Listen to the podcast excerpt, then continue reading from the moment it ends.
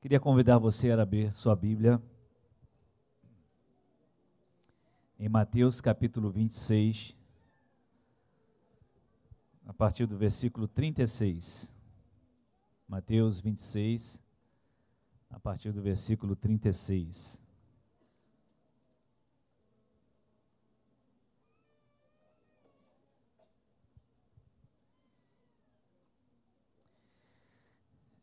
Essa semana eu estava orando e enquanto eu orava, veio uma frase ao meu coração, veio à minha mente, né? A frase era: Ele não recuou. Ele não recuou. E é justamente o tema dessa mensagem. Ele nunca recuou. E eu fiquei pensando a semana toda a respeito desse tema.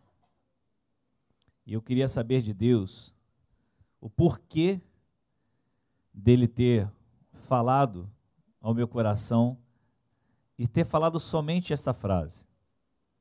Fiquei refletindo a respeito do assunto, pensando muitas coisas, e pensei, Talvez seja isso que Deus quer falar conosco no próximo domingo. Comecei a preparar e peguei outra palavra para ministrar. Até ontem à noite tinha outra palavra. Mas enquanto estava sentado lá, estudando, lendo a Bíblia, vendo algumas coisas, esse tema continuou recuando, ressoando, né? ecoando em minha mente. E eu fiquei perguntando, Deus, o que, que o Senhor quer falar com a gente? Um tema tão, talvez tão simples. O que isso tem a ver com a nossa vida, o porquê e com quem o Senhor quer falar? Obviamente, quando Deus ele traz uma palavra ao nosso coração, ele primeiro fala aos seus profetas. A própria palavra diz isso. Ele revela a sua palavra aos seus profetas para assim revelar ao seu povo. Eu fiquei perguntando, Deus, será que vai acontecer alguma coisa onde talvez esse, esse acontecimento possa eu ter que tomar decisões, onde eu não possa recuar? O que, que o Senhor quer, afinal de contas? E na quinta-feira fomos informados a respeito do daquele trágico incidente que aconteceu com um jovem chamado Winner, filho dos pastores Vani e Valéria, muito amigos nossos, amigos nossos de muitos anos, que ceifou a sua vida ali no Mutuá, próximo a Mutuá. Uma bala perdida atingiu seu coração quando ele ia para o trabalho, no dia do chá de bebê do seu neném, que está para nascer agora. E era seu pai que estava dirigindo o carro, o pastor Vani, e ele não teve como fugir daquele tiroteio e o tiro atingiu justamente seu filho, de 23 anos. E ele foi às pressas pronto-socorro, mas não tinha mais jeito, o médico falou que foi quase uma morte instantânea. Isso tudo foi acontecendo eu estava justamente no sepultamento do papai da Natália, Natália do Marlon, quando recebi essa notícia. E essa frase continuou ecoando. Ele nunca recuou. Ele nunca recuou. E ontem à noite eu fiquei, Senhor, que texto? E o texto que veio à minha mente foi justamente de Mateus, capítulo 26, de 36 a 46. Diz assim a palavra: então Jesus foi com seus discípulos para um lugar chamado Getsemane, ou Getsemane, e lhes disse: Sentem-se aqui, enquanto vou ali orar. Levando consigo Pedro e os dois filhos de Zebedeu, começou a entristecer-se e a angustiar-se. Disse-lhes então: A minha alma está profundamente triste, numa tristeza mortal. Fiquem aqui e vigiem comigo. Indo um pouco mais adiante, prostrou-se com o rosto em terra e orou: Meu pai, se for possível, afasta de mim este cálice. Contudo, não seja como eu quero, mas sim como tu queres. Depois, voltou aos seus discípulos e os encontrou dormindo. Vocês não puderam vigiar comigo nem por uma hora? Perguntou ele a Pedro. Vigiem e orem, para que não caiam em tentação. O espírito está pronto, mas a carne é fraca. E retirou-se outra vez para orar. Meu pai, se for possível, afastar de mim este cálice, sem que eu o beba, faça-se a tua vontade. Quando voltou, de novo os encontrou dormindo, porque os seus olhos estavam pesados. Então os deixou novamente e orou pela terceira vez, dizendo as mesmas palavras, ou seja, meu pai, se for possível, afasta de mim esse cálice, mas seja feita a tua vontade. Depois voltou aos discípulos e lhes disse: Vocês ainda dormem e descansam? Chegou a hora, eis que o filho do homem está sendo entregue nas mãos de pecadores. Levantem-se e vamos. Aí vem aquele que me trai. Amados, a experiência de Jesus no Getsemane foi o momento chave para a sua entrega. Jesus, obviamente, ele já sabia o que lhe esperava. Porém, ele não recuou. Apesar de Jesus ter toda a autoridade para parar todo aquele processo naquele momento, mas aquela hora crucial da sua vida, ele disse: Não vou recuar. Seja feita a vontade do meu Pai. Ele clamou por três vezes a Deus: Se for possível, faz de outro jeito. Se for possível, faz de outra forma. Mas eu farei aquilo que tu queres. E Jesus, ele não abriu mão daquele momento. Getsemane é conhecido como lagar de azeite.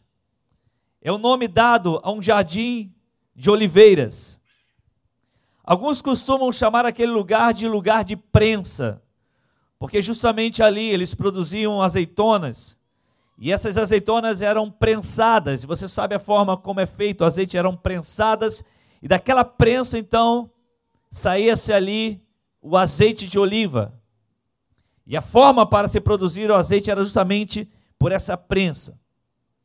É interessante quando nós fomos a Israel, quando eu fui a primeira vez, fomos eu e Eliana a primeira vez, foi ali que Eliana teve uma experiência muito interessante de milagre de Deus. Cremos ter sido justamente naquele lugar. Ela saiu do Brasil com uma cirurgia marcada. E saindo daqui com aquela cirurgia, a doutora liberou porque a viagem estava próxima, disse: pode fazer a viagem, não tem problema, quando você chegar, a cirurgia está marcada e a gente faz a cirurgia. Era um cisto bem grande que ela precisava retirar. E um profeta de Deus havia dito para a gente o seguinte: Vá Israel, que o Senhor irá te curar. Falou para ela. E nós fomos. A igreja então nos enviou até lá nessa viagem.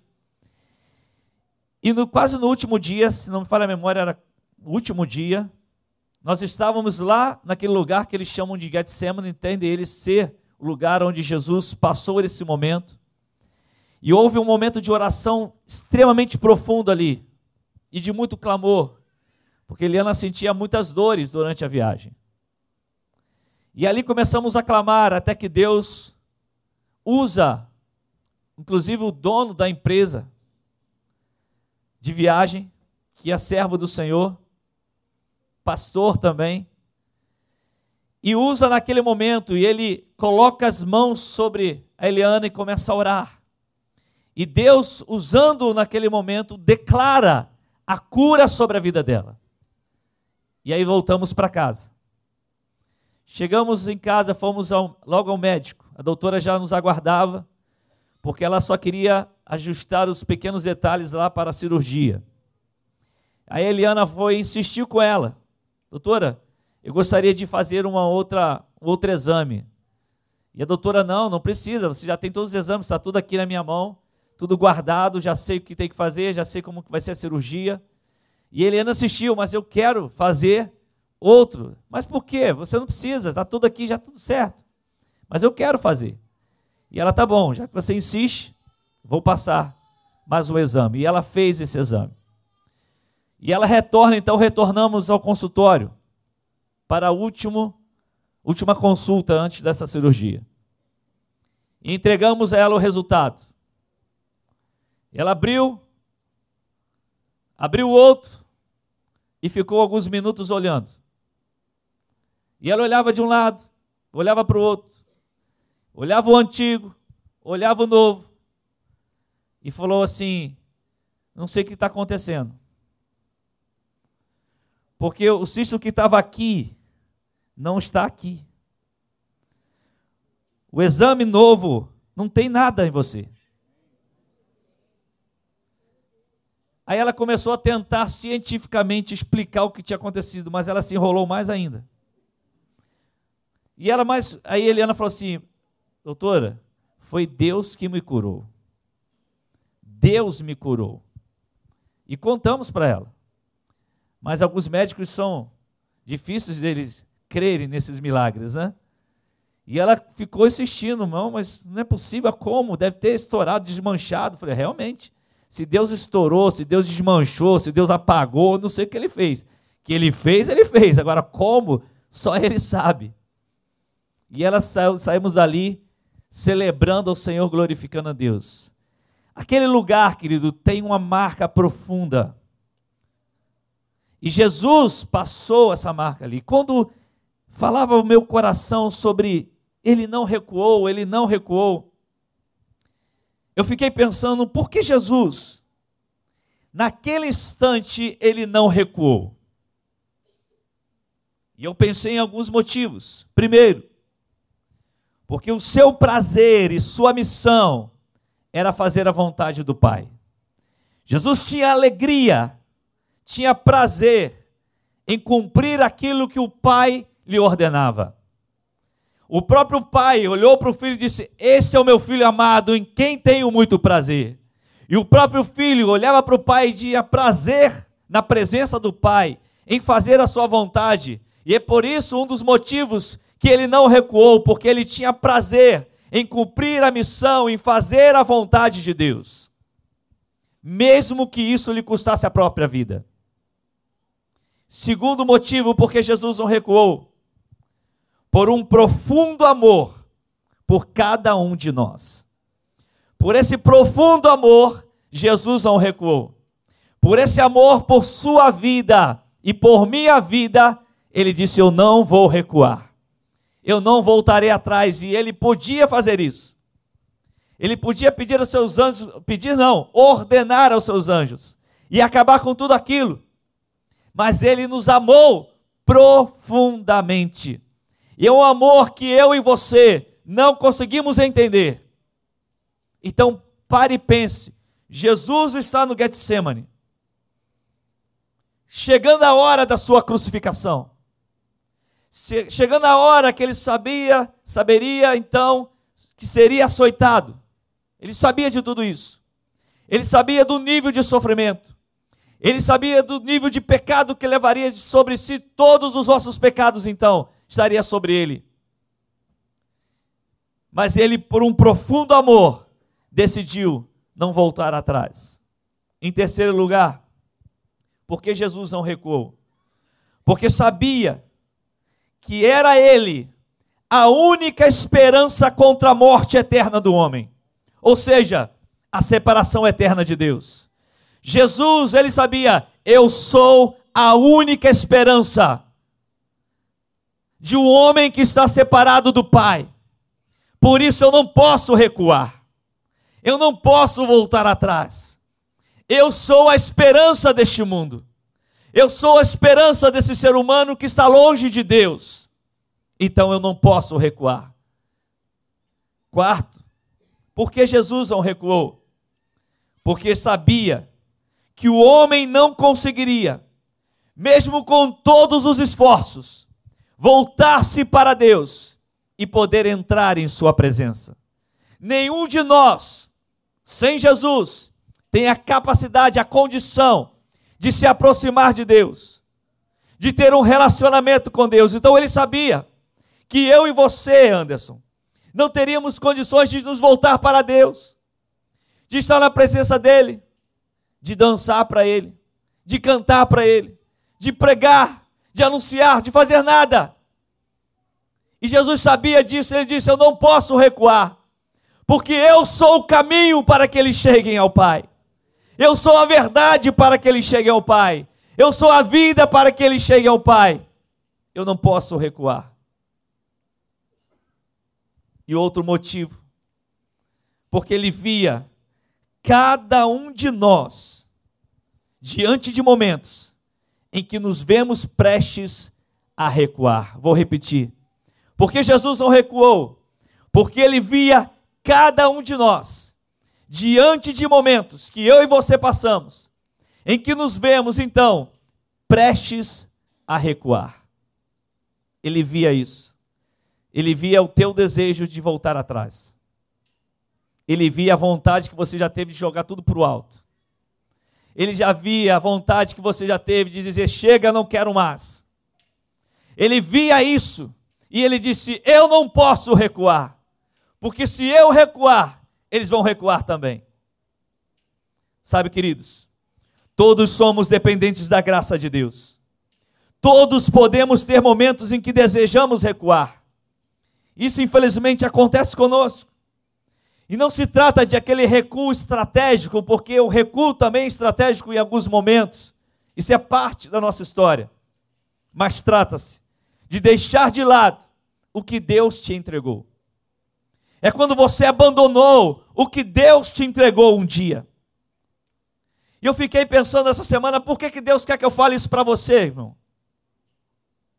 Porque não poderia ter uma mensagem muito teológica, com muitos ensinos, com muitos pontos, com muitos tópicos, porque Deus insistiu em dizer: Ele nunca recuou. Porque Deus insistiu em falar para a gente hoje o porquê Ele não recuou. Há na Bíblia exemplos de homens que tiveram momentos em que eles desejaram recuar, homens de Deus, que eles desejaram recuar diante dos obstáculos. E alguns desses homens até o fizeram. Porém, há um detalhe: Deus os trouxe de volta. Um desses exemplos é Pedro. Pedro, quando andava sobre as águas, lá em Mateus 14, de 22 a 36. Eu não vou ler o texto agora devido ao nosso tempo, mas eu sei lá na sua célula, querido, eu quero que você leia esse texto junto com os seus discípulos. Lá em Mateus 14, de 22 a 36, há um episódio lindo quando Jesus vem andando sobre as águas e tem uma ventania muito forte. Você conhece a história? E de repente alguns começam a dizer: é um fantasma, é isso, é aquilo, olha o que está acontecendo. Quem é? E Jesus disse: opa, fique tranquilo, sou eu. E aí vem Pedro, como sempre Pedro, e diz: Senhor, se és tu mesmo, deixa eu ir até contigo aí, deixa eu onde soltar. Deixa eu andar sobre as águas. E Jesus fala o quê? Vem, meu filho. E aí Pedrão vai lá, coloca o pé na água e começa a andar sobre as águas. Imagine, querido. Ninguém havia andado sobre as águas até aquele momento. E Pedro começa a andar sobre as águas. A história é clara. E enquanto ele olhava para Jesus, ele conseguia andar Enquanto ele olhava para Jesus, o milagre acontecia, porém, quando seus olhos se desviaram de Jesus, quando ele começou a olhar o vento que soprava forte, a Bíblia diz que quando ele tirou os olhos de Jesus e começou a olhar para os ventos, você sabe da história, ele começa a afundar. E quando ele começa a afundar, ele começa a se afogar, ele começa a gritar: Jesus, me ajuda! E Jesus o toma pela mão e o levanta. Quem sabe um dia você viveu momentos com Jesus, onde seus olhos estavam focados somente nele, nada distraía você, nada desviava a tua atenção quando de repente alguma coisa aconteceu e você começou a olhar para outras coisas. Você começou a olhar para problemas. Você começou a olhar para erro de outras pessoas, inclusive de crentes. Você começou a focar nessas coisas, você começou a ver muita injustiça. Você começou a ficar frustrado e essas frustrações começaram a ser alimentadas na sua alma. E com isso o diabo conseguiu desviar os teus olhos de Jesus e colocar os teus olhos naquilo que poderia te afundar. Daí, chegou onde você está hoje. Você acredita em Jesus. Você sabe quem é Jesus. Mas você hoje não consegue mais ver, ver viver ou ver os milagres que você viveu. Por quê? Porque seus olhos se voltaram para outras coisas e pessoas e não para Jesus. Por que você desviou os seus olhos para outras coisas? O que distraiu você nessa jornada? Tem gente aqui que abandonou o ministério. Tem gente aqui que abandonou o propósito. Tem gente aqui que abandonou o chamado, talvez você que esteja assistindo aí, abandonou o teu chamado, abandonou o propósito de Deus para a sua vida. Por quê? Porque teus olhos começaram a se distrair, você começou a ver, olha como que o Wagner é, olha como que o Jorge é, olha como que é fulano, olha o que me fizeram, olha como que aconteceu, olha os meus problemas. Aí você olhou para si mesmo, olha como que eu erro, olha como que eu faço, e os seus olhos se distraíram e você tirou os olhos de Jesus.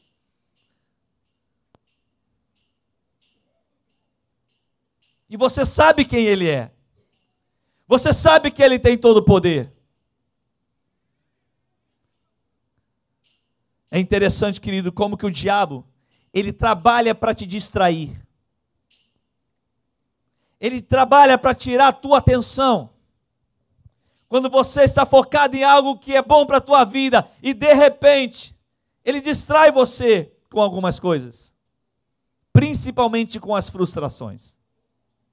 E tem gente aqui que hoje está afastado de Deus por frustrações e decepções. Um dia, um homem chamado Elias, um grande profeta, talvez um dos maiores profetas de Israel, esse grande profeta de Deus, ele também recuou. Ele recuou quando ouviu ameaças de uma rainha chamada Jezabel. Está lá em 1 Reis capítulo 19. Ele era um homem que tinha experiências fantásticas com Deus. Mas ele teve medo. Ele achou que ele estava, achou que estava sozinho. E no final da história, ele estava dentro de uma caverna.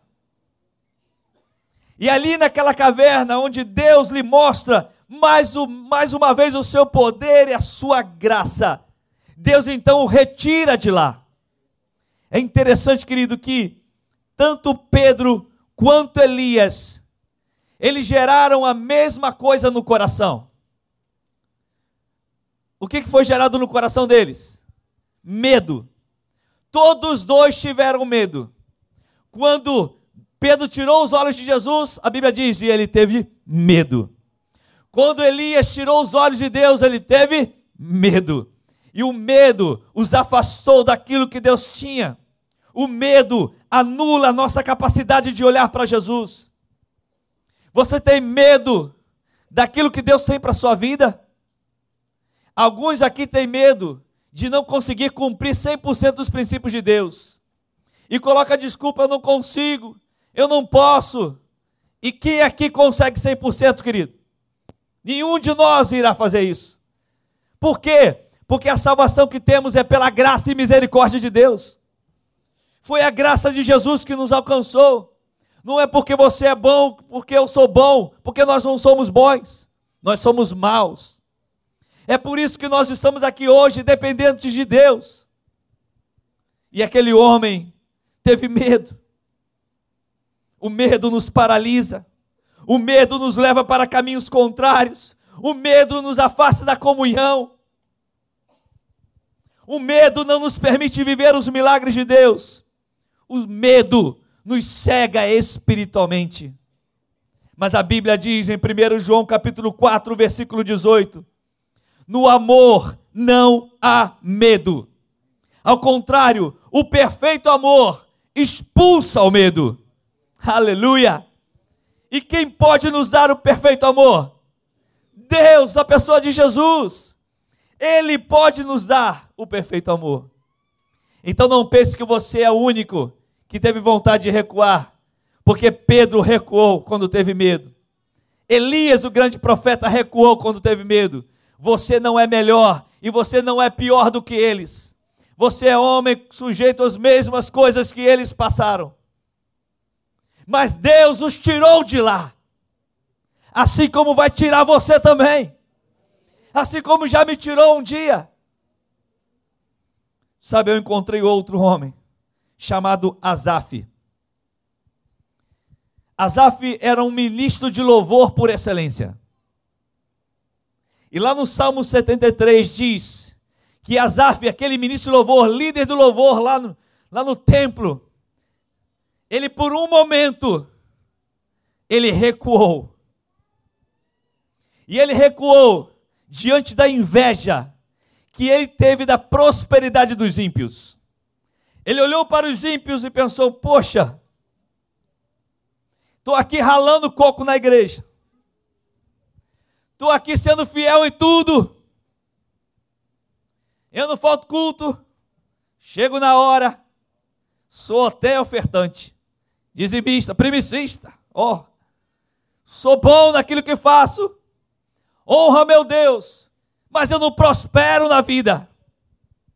Enquanto os ímpios que não servem ao Senhor, ele falava isso no Salmo 73, eles estão prosperando, estão rindo à toa. E a Bíblia mesmo diz no Salmo 73 que naquele instante ele teve um estalo na mente. Era Deus falando com ele. E ele diz que no mesmo instante ele viu a tolice que ele estava pensando. E ele falou: Mas a prosperidade desses homens acaba-se de um dia para o outro. Há um fim para eles de um dia para o outro, mas para mim não. Boa coisa é andar na presença do meu Deus. Por quê? Porque eu viverei eternamente com Ele. Asaf era esse trabalhador no reino de Deus, era esforçado em tudo o que fazia, porém, em certo momento, ele recuou a focar a falsa prosperidade dos ímpios e de invejá-los. A Bíblia diz em 1 João, capítulo 2, de 15 a 17: Não amem o mundo, nem o que nele há. Se alguém ama o mundo, o amor do Pai não está nele. Pois tudo que há no mundo, a cobiça da carne, a cobiça dos olhos e a ostentação dos bens, não provém do Pai, mas do mundo. O mundo e a sua cobiça passam, mas aquele que faz a vontade de Deus permanece para sempre. Aleluia. Aleluia. A pergunta que eu faço nessa noite, querido, porque essa pergunta veio ao meu coração, porque Deus está me perguntando, Deus está me falando. Ele não recuou, ele não recuou, ele nunca recuou. E a pergunta que veio à minha mente, por que ou o que te fez recuar? O que fez você parar o que Deus tinha para a sua vida? O que aconteceu? Não somos diferentes desses servos de Deus que em algum momento de suas vidas recuaram. Porém, aqueles servos de Deus não permaneceram naquela situação. Pedro, ele gritou pelo socorro de Jesus. Elias, diante de tantos conflitos que ele tinha internos, porque ele achava que estava sozinho no processo. Ele tinha conflitos internos e externos, ele parou para ouvir novamente a voz de Deus. Asaf voltou-se para a fé que o sustentara em toda a sua vida. E quando ele voltou-se para essa fé, ele voltou os seus olhos para Deus. Chegou a sua vez. Chegou a sua vez de retomar os propósitos de Deus para a sua vida. Ele quer te usar poderosamente novamente. Você é o instrumento escolhido por Deus.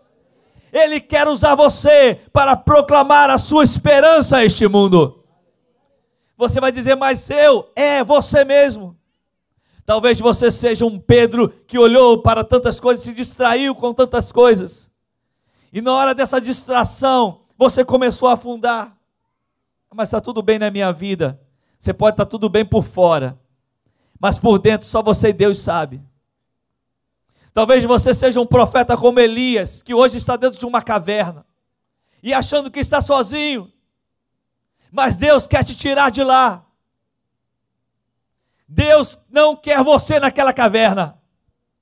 Deus quer você como profeta. Talvez você seja como Asaf, trabalhador no reino de Deus. E por algum momento você invejou, olhou para fora e disse: Por quê?